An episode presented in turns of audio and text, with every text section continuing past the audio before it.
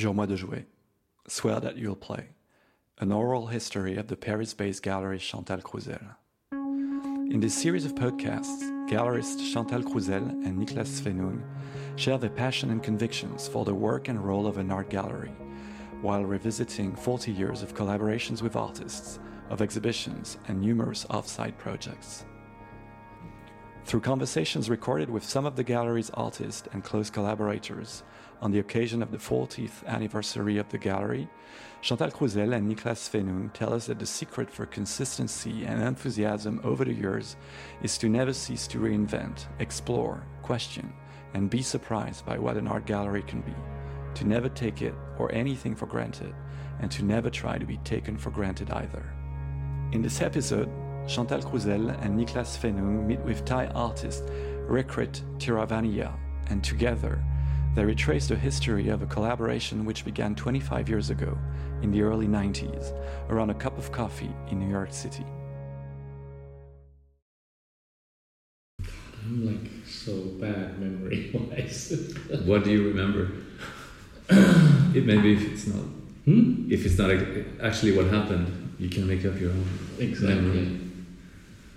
Um, no, I, I mean, I guess uh, my friendship with Gabriel was quite important in terms of like my meeting Chantal, you know. And I mean, I think like Gabriel and I were, you know, we were like kind of very, I mean, we were very close, and we were always trying to find ways to do things together, or you know, and um, yeah, and in a way, like I don't know when he first showed here, but you know, he basically was saying, "Yeah, you to meet Chantal," and uh, And we met in New York together. I remember having dinner yeah, yeah, Niklas and Gabriel. And, yeah. I mean, I mean, one of the memories I have though is like uh, was Chantal in New York, and I trying to remember where we were. I feel like we were sitting outside having a coffee, and Chantal in her Chantal way, you know, starts to ask you like, why do you do this and that? And I was like trying to find the best solution to answer all these questions. And I was like, wow, she's really tough. that's my reputation. But uh, no, but it was, and, and and I think that's what I enjoy. Actually, kind of our relationship is that this kind of discussion or questions, or you know, in order to like go deeper in terms of like what where it comes from or what the idea is, and you know how the work really, yeah, comes to fruition in a way. What was your relationship to France and to Paris at the time? You were already friends with Philippe Parreno, with Pierre Huyghe, with Dominique Gonzalez Foerster. I mean, I came to France, and really the first place I went, I think, was like Dijon, like this kind of, you know, uh, show in the consortium with all these friends, you know, and um, and and of course through those people, then I came to Paris, you know, and this was when like I think uh, Carsten Höller and Philippe were doing these little children protesting in the street just around here, Rue Archive, you know, and they're kind of like walking around. And so that was like my first, I mean, staying in a hotel, some little hotel back here. So this neighborhood somehow is always being like, yeah, this kind of the center of me being in Paris. Um, And from Dijon, there was already a group of friends that you are still yeah, and I mean, it's interesting because friends with now. Yeah, and people. I mean, and but the group of friends are like people who came from like very different places, you know, and we just found ourselves together. Interestingly, and that's. I mean, you know, that's still going on in a way. that has always been the basis of my research and my intention to break the borders and cross the borders and to get people involved without them being conscious about it in what can be called art. But and for me, art is very much about exchanges, learning from each other, asking each other questions, getting friction by each other. So it went totally in that direction. These were the halcyon days of collaborations. The first show at the gallery expressed that as well. It was not only a collaborative show, it was more than a show, literally a radio show. I was gonna bring that because I think like for the Radio Printemps was of course also my relationship to Lincoln Tobier, who I had been showing with in LA, you know, and Lincoln was the one who was interested in this kind of short. I mean, it was like yeah, short range radio, and but in a way, Lincoln's idea. I mean, as much as he was thinking about the community, it was I mean, he, you know, Lincoln has certain kinds of structure. So I was trying to like bring him in to like expand that, you know, in terms of like what it could be. Uh, what do you remember? I remember that that idea of the radio was something uh, that immediately we felt very right, and I remember remember trying to get in touch with shortwave radio stations in Paris to have it transmitted Yeah. directly, uh, which didn't work out. That is why we we had I had this complice, uh, I forget his name, from Radio Gay. Comment il s'appelle? FG. From FG. FG. Uh, I think he passed away. Radio FG. yeah, we'll we'll add it to you. Yeah, and he was he was uh, immediately very open and interested, and we we liked very much the idea that the Croc, Mitaine. Mitaine, François Mitaine. exactement, Ouais. Well exactement, bravo, We're not even born. François Mitterrand, ouais. and we all liked the idea that the it, the radio station should address itself the invitations to all kinds of people from Paris and the suburbs, and it would be promoted not in the art world but in the in the bakeries, in the laundries, with the posters that Yeah. were announcing and inviting people, and that we created a special telephone number only for Radio Printemps, so that it would be not interfering with the gallery activity. So, and we have we gathered a beautiful variety of contributions, each 15 minutes long, of very different kinds of people who were all kind of marveled and surprised that this could happen. They didn't even know what a gallery was, but they came to the studio, which was a table in the gallery, and uh, every 15 minutes was interrupted by uh, Buddhist music that Rirkrit had brought from mm-hmm. on a CD from the Royal Court of Thailand as an interface to get, get to the new person. So it was a very beautiful gathering of culture and impressions and so many different languages. People could speak in their language and kind of bring the book that they wanted to read from, or speak to their friends, or comment events. So it was all recorded and transmitted one week later on Radio FG. And then the, the last day to finish the program, Rirkrit and I went to the studio of FG and to be interviewed about Mhm. the project. In these times, in the early mid 1990s, the private gallery exhibitions were maybe the real sites of experimentations and inventions, and of coming of age as an artist. Interestingly, like the private space became a pos- more a space for more public possibility because it didn't have to deal with all the public burden, you know. So things that one couldn't do at the Walker Art Museum, you could do at Chantal's, you know. Um, I mean, and that's kind of that's always been strange to me because I always thought, felt like, of course, the public institution should be able to do things for the public, but then they ended up, at least particularly in the states anyway, they ended up being completely closed down by all the rules and regulation that they had to take care in order to take care of the public, you know. So in that way, it became like, yeah, in that sense, like I was saying about the LA County Museum, things just became static and yeah, and unable to accommodate any kind of community. I mean, museums were not made for an artist to come and cook in either. Well, right. Well, you know, but then I think that idea also was that, of course, but then we are not, you know, I mean, things has happened in the past.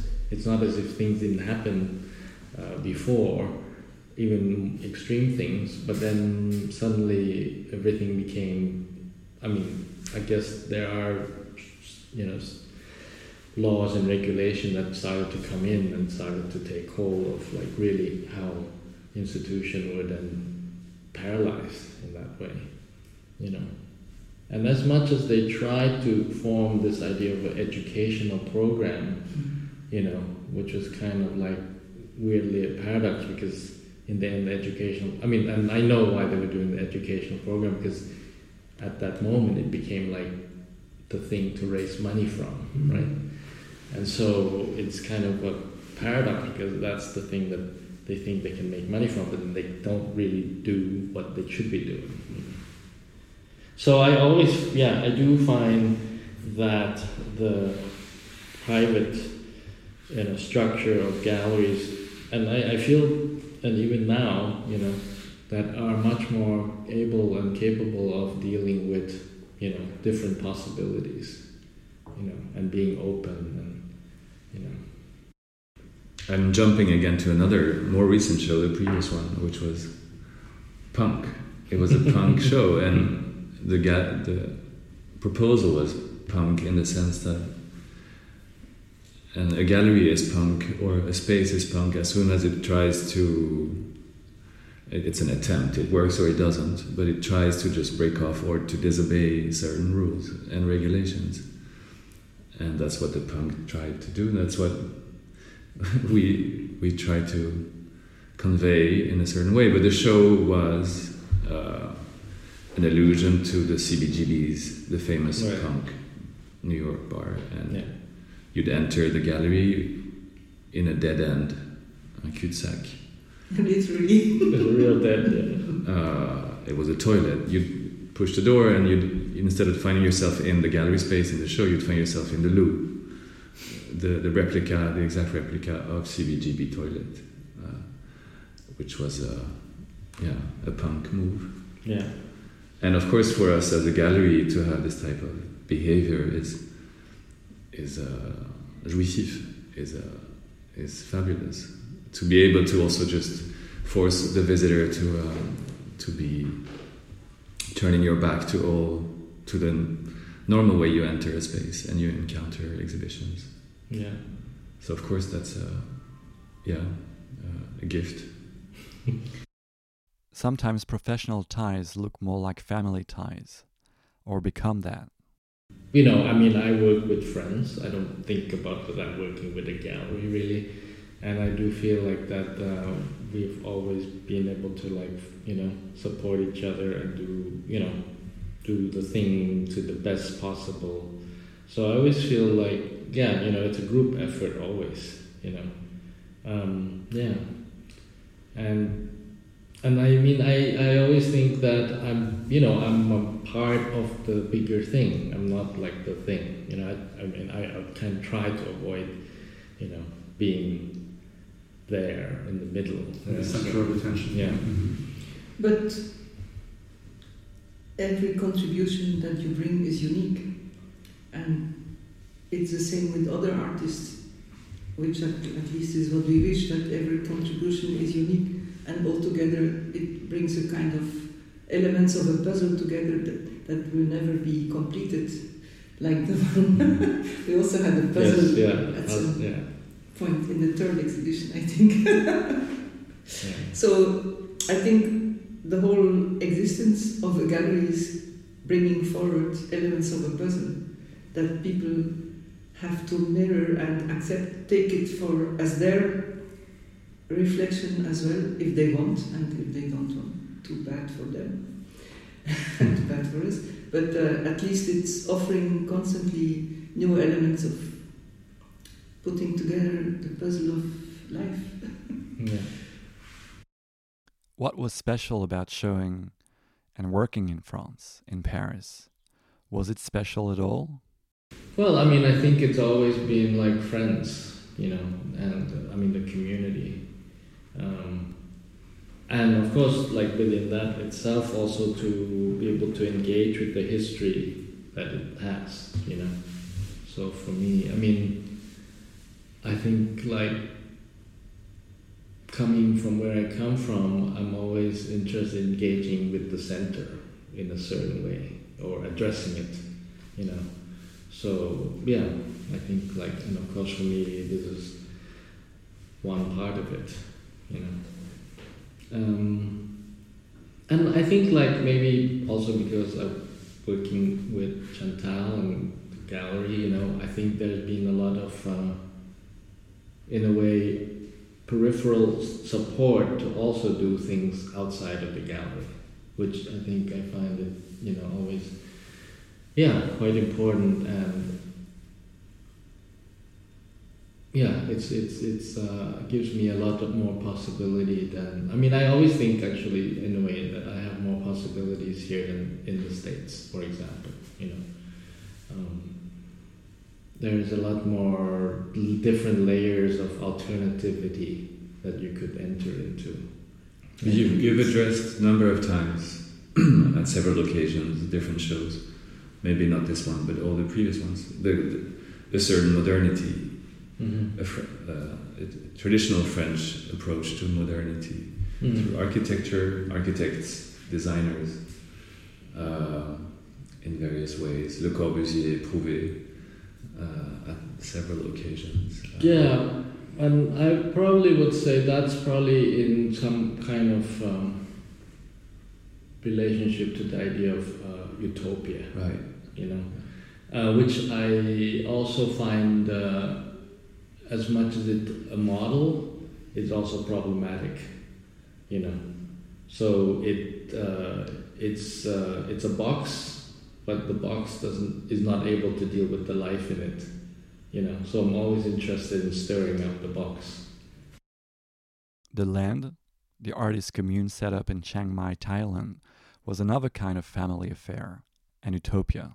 The land contains kind of an exhibition with art- architectural projects yes that are inhabited. yeah and it's also interesting because in context to dijon i mean like and the friends here you know at one point we were trying to develop a little like a safe house where you know the friends the artists would be able to have a place like a place to go away from like all the activity uh, but also a place to meet you know but it was just going to be a house you know and pierre and philippe and dominique and you know everyone was like working on trying to find a way to realize that right and then but then it was kind of very bureaucratic you know here like to just find an empty house and to like you know I mean actually it was an empty house but just like empty domino Mhm. that we would then fill, right?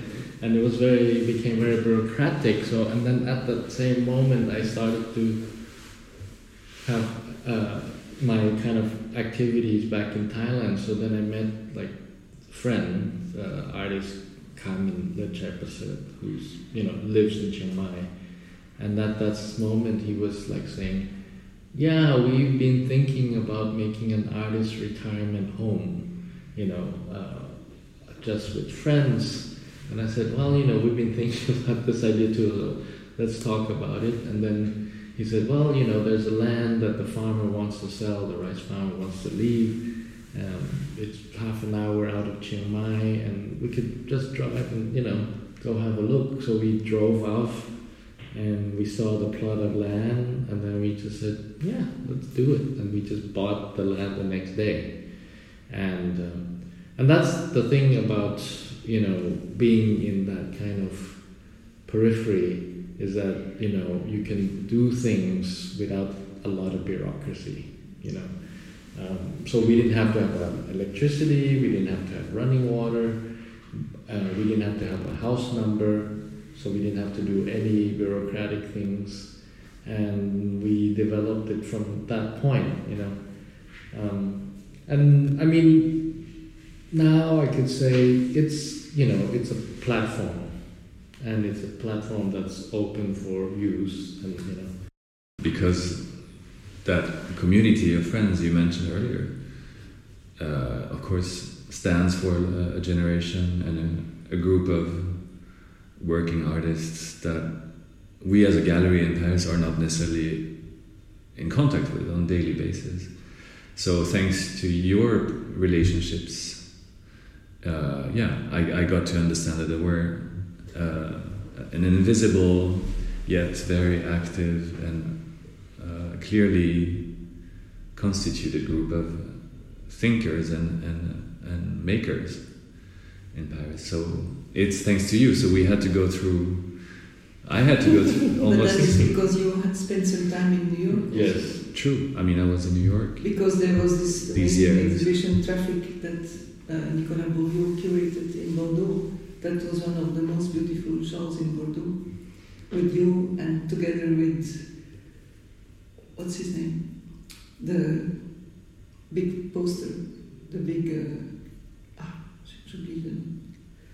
Dans Trafic, il y avait ce, ce grand mural. euh, Oh, the drawing? yeah, yeah, yeah, yeah. The um, Ah, j'oublie le nom. Naveen. Naveen. Oh, Navien. Yeah, yeah, yeah, yeah. Yeah. Yes. Yeah. Yeah. Mm. Yes. And that, that brought like the whole scene. exactly. in one picture. one picture. Working with artists, working for artists as part of the gallery work is also a school in itself.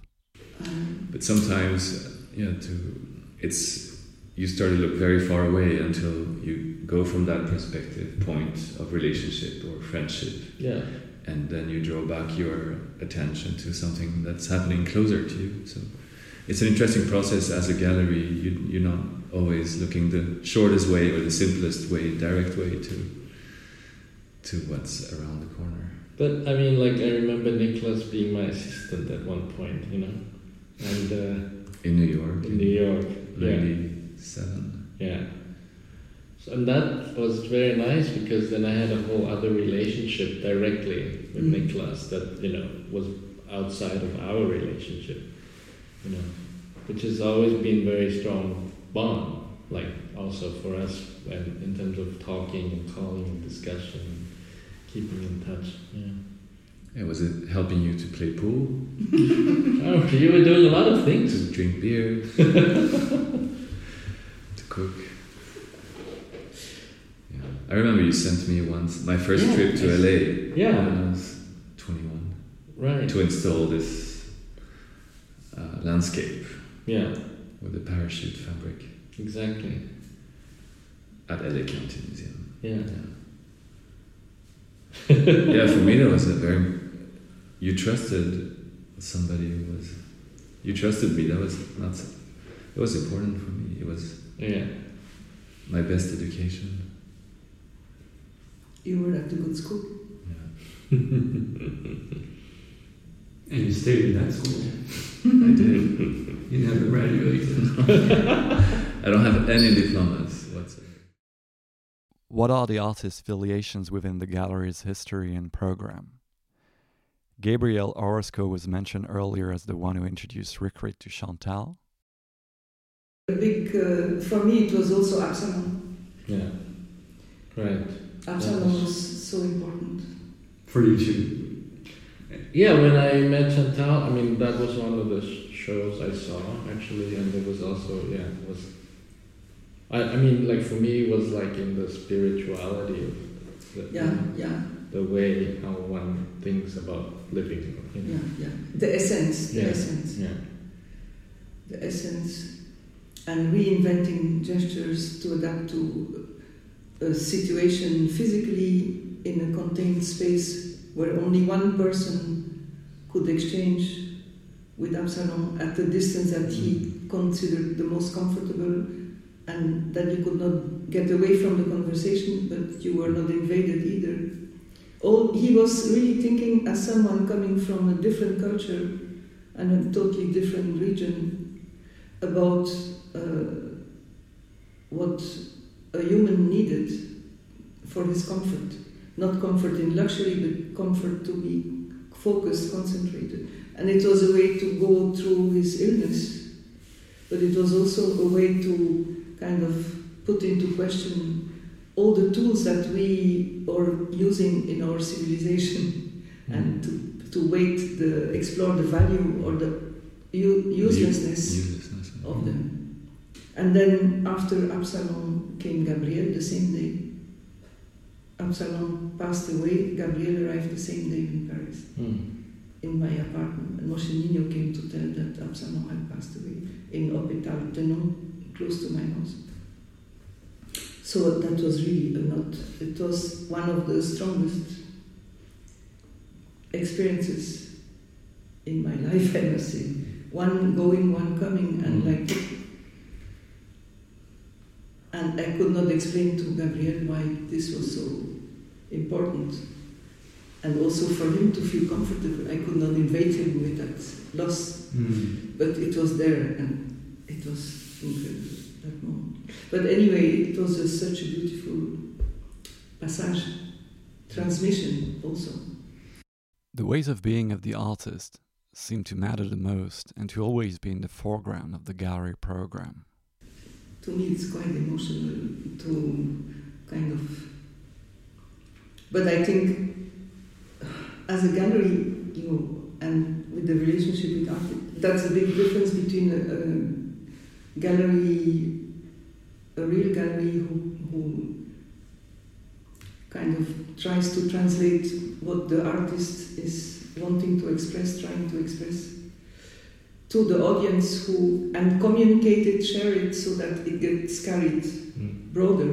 I think that is for me the purpose of the gallery, which is maybe it's the only way I could work, and I think Niklas is the same. Like not speaking about uh, objects or merchandise or Right. products, Mhm. and that is the complete difference Yeah. with other types of galleries and types of business, I would say, Or artists. or artists, or collectors, or it's a whole chain of uh, the quality of relationships we have. But it's something Niklas and I we need personally to to Yeah, I, I was going to say that in I mean like my experience is that with Chantal first and then with Niklas, they both experience the art.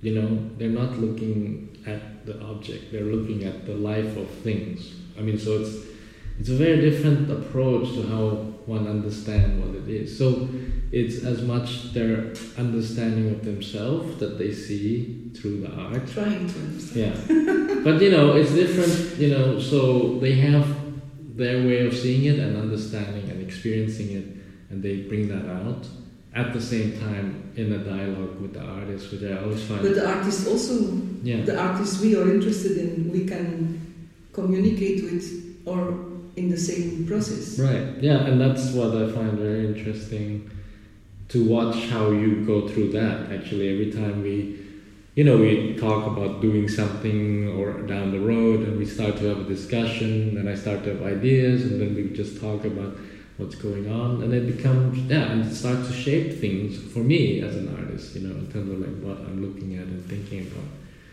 And, and actually a lot less about like the actual physical place which often sometimes is quite difficult with other things, other spaces, you know. So I I I rather be in a slower pace to think and work than to like having a machine that keeps you know pumping things out at a certain time, you know. So I mean, in that way, it's a very nice relationship to work. Like, so it's not a oh we're gonna have to have to do a show every three years, two years. It used to be two years you know, it's more like when you have the idea and when you have the thing you want to do, then we'll do it, you know. But it's a discussion continuously to the point when it becomes, you know, there. So I think that's a really way of growing and experiencing and building and making, you know. I'm, I don't even want to say art. It's more, it's better than art in that way. It's something precious that we want to share and transmit and get the right keeper for it, Yeah. who also gets into the process and who also has something to do with the artist through through the work. And and I It's not about trophies. yeah, and then also through that, I mean, I always feel that they're able to convey those ideas to whoever you know that is coming through. You know, so it's it's and that's But we're lucky also. I mean, we tend to want to convey the quality of the relationship you just described. yeah. Uh, and we're able and we have the pleasure to be able to choose people around us Yeah. who understand that and who have the same sensitivity. So we're just extending that over. And I think people who are into your work are interested in it because they, they, they feel that there's been something transmitted all the way to them, not just a commodity, Right. Yeah. but something much more precious than that. How does each new exhibition happen? What is the process like, if there is one? And we when we decide to do shows, we decide, we remind each other that we want, and then we postpone dates several times, often until Until the content is there and ready, until the e- everything has clicked. And I mean, particularly with me, I don't sit around and make art every day. Exactly. You know, so so and so it's that process of filtering things, think, rethinking things, seeing things, hearing things, reading things, before it comes to a certain point that ah, you know, and that's always been, and it, in a way, it's it's a part of like trying to not make too much that doesn't, you know, in the end, not useful or. To, but to try to filter it down as much as possible, to like the right place. So and and to be able to have that time and space to do that is like you know I mean it's better than yeah And, and every exhibition is is different, and and depends on different knowledge and know-how and um, yeah. There's there's not a rule either. It, it's changing. Your show before this was you had worked with your friends carpenters in Chiang Mai. yeah uh, and they had fabricated, according to the uh, a, a replica of uh, a ship, um, a Salvation Army ship floating on, on Yeah. the Seine. By Le Corbusier. Uh, Le, Le Corbusier designed a boat, um, and that your your team in Thailand built and replicated yeah and that got shipped here. So, and that took another, it's, it was a completely different scale and another challenge. We're talking about it's possible not impossible, and the utopia of still, yeah, not being limited by, by anything technical or bureaucratic, but Mm. We managed to, to fit the, the, the ship in the space by reducing it. Um, and we managed to bring it inside the gallery despite the architecture, the walls, the columns. So there was no, yeah, nothing's impossible. and that was another quite challenging, Yeah, that was a exciting. great experience. People walking up into the boat and then. and inside the boat, the boat really fitted from one end to the other, the entire space of the gallery. yeah And it was shipped in two sea containers from Thailand. These are the shows that you prefer doing. I wouldn't say that. uh, it, it's not about preferring. right It's not about preferring. It's about what is right, what has to be done has to be done. What is right is right. and it's great because it people understand that this is something really it has to be expressed like that. Otherwise you're cheating or you're you're cheating with everyone, starting with yourself. but also the challenge of having a boat bigger than the space fitting in the Mm. space was amazing. And There is something, we talked about utopia earlier, mm, and if you can handle that or try to, if you do your best, to deal with that utopia. If you give yourself the means, the energy, then people understand and can share it and appreciate it. Even. And it found a place. And it found even a home Place. like not such a long time after. in Mexico. It was shown in Florida, in Miami. So it's not complexity that stops people from acquiring it, wanting it. And if they want it, they acquire it. It's, yeah, it's, it's a challenge for the person who also accepts to take care of it because it's about taking care of something Mm. and share it with your friends and share it. But for instance, how did the idea for Asile Flottant, which was your fourth exhibition at the gallery, come about? So the boat work, the boat project, I mean, you know, came from a river trip, you know, that I took with Chantal. You know, so we went up and down the river, you know, and of course Chantal, I know Chantal wanted me to go so I could think and see things. You had no idea at that point, I remember. we wanted to do a show, but you had no idea for Yeah. the show. You know, so it's like that, you know. But, but you know, then she takes me for a boat trip, and then uh, then there was the work, you know. We passed by And then the, we then Corbusier. yeah we saw the boat, and then I said, okay, well, like find out more about this, and then the more in, I found out about it, you know, the more it like came. Yeah, made sense in terms of like what came the work, you know. So, but that kind of uh, relationship, right, which is like us just enjoying, you know, knowing, of course, there are things to see and feel and understand and think about, you know, come become a kind of productive thing, you know, which It was not the meaning for Yeah. boat trip, it was to make an excursion on the Seine with Yeah. a bottle of champagne. Just the two of us. yeah. I'm sure Chantal's done things like that with other artists. To drive down to the bottom of Spain, you know, to see Chantal at the house, to see the house, to see the place, to see the view, to see the ruins, you know, the pottery, and then, you know, there is, you know, already a kind of sediment that builds up, you know, that's in the back of my head, and, you know, something will come, you know.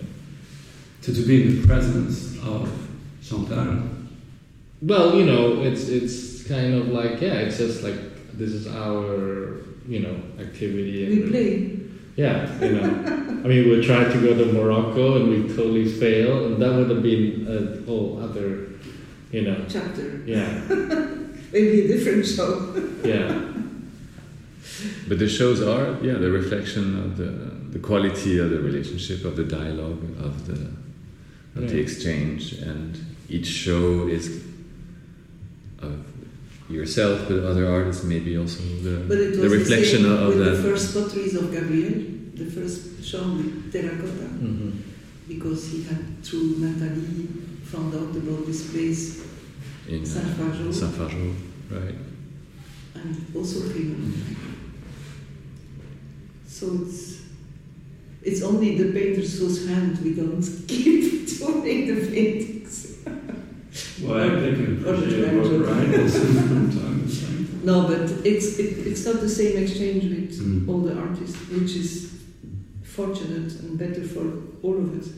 But when when we have this, when we are really on the same wavelength, it makes it uh, even bigger pleasure to to share all these moments. yeah. So the notion of pleasure is also very important, I would say, to enjoy what we are doing, Yes, yeah. to meet who we are meeting, and to, to again share it with other people.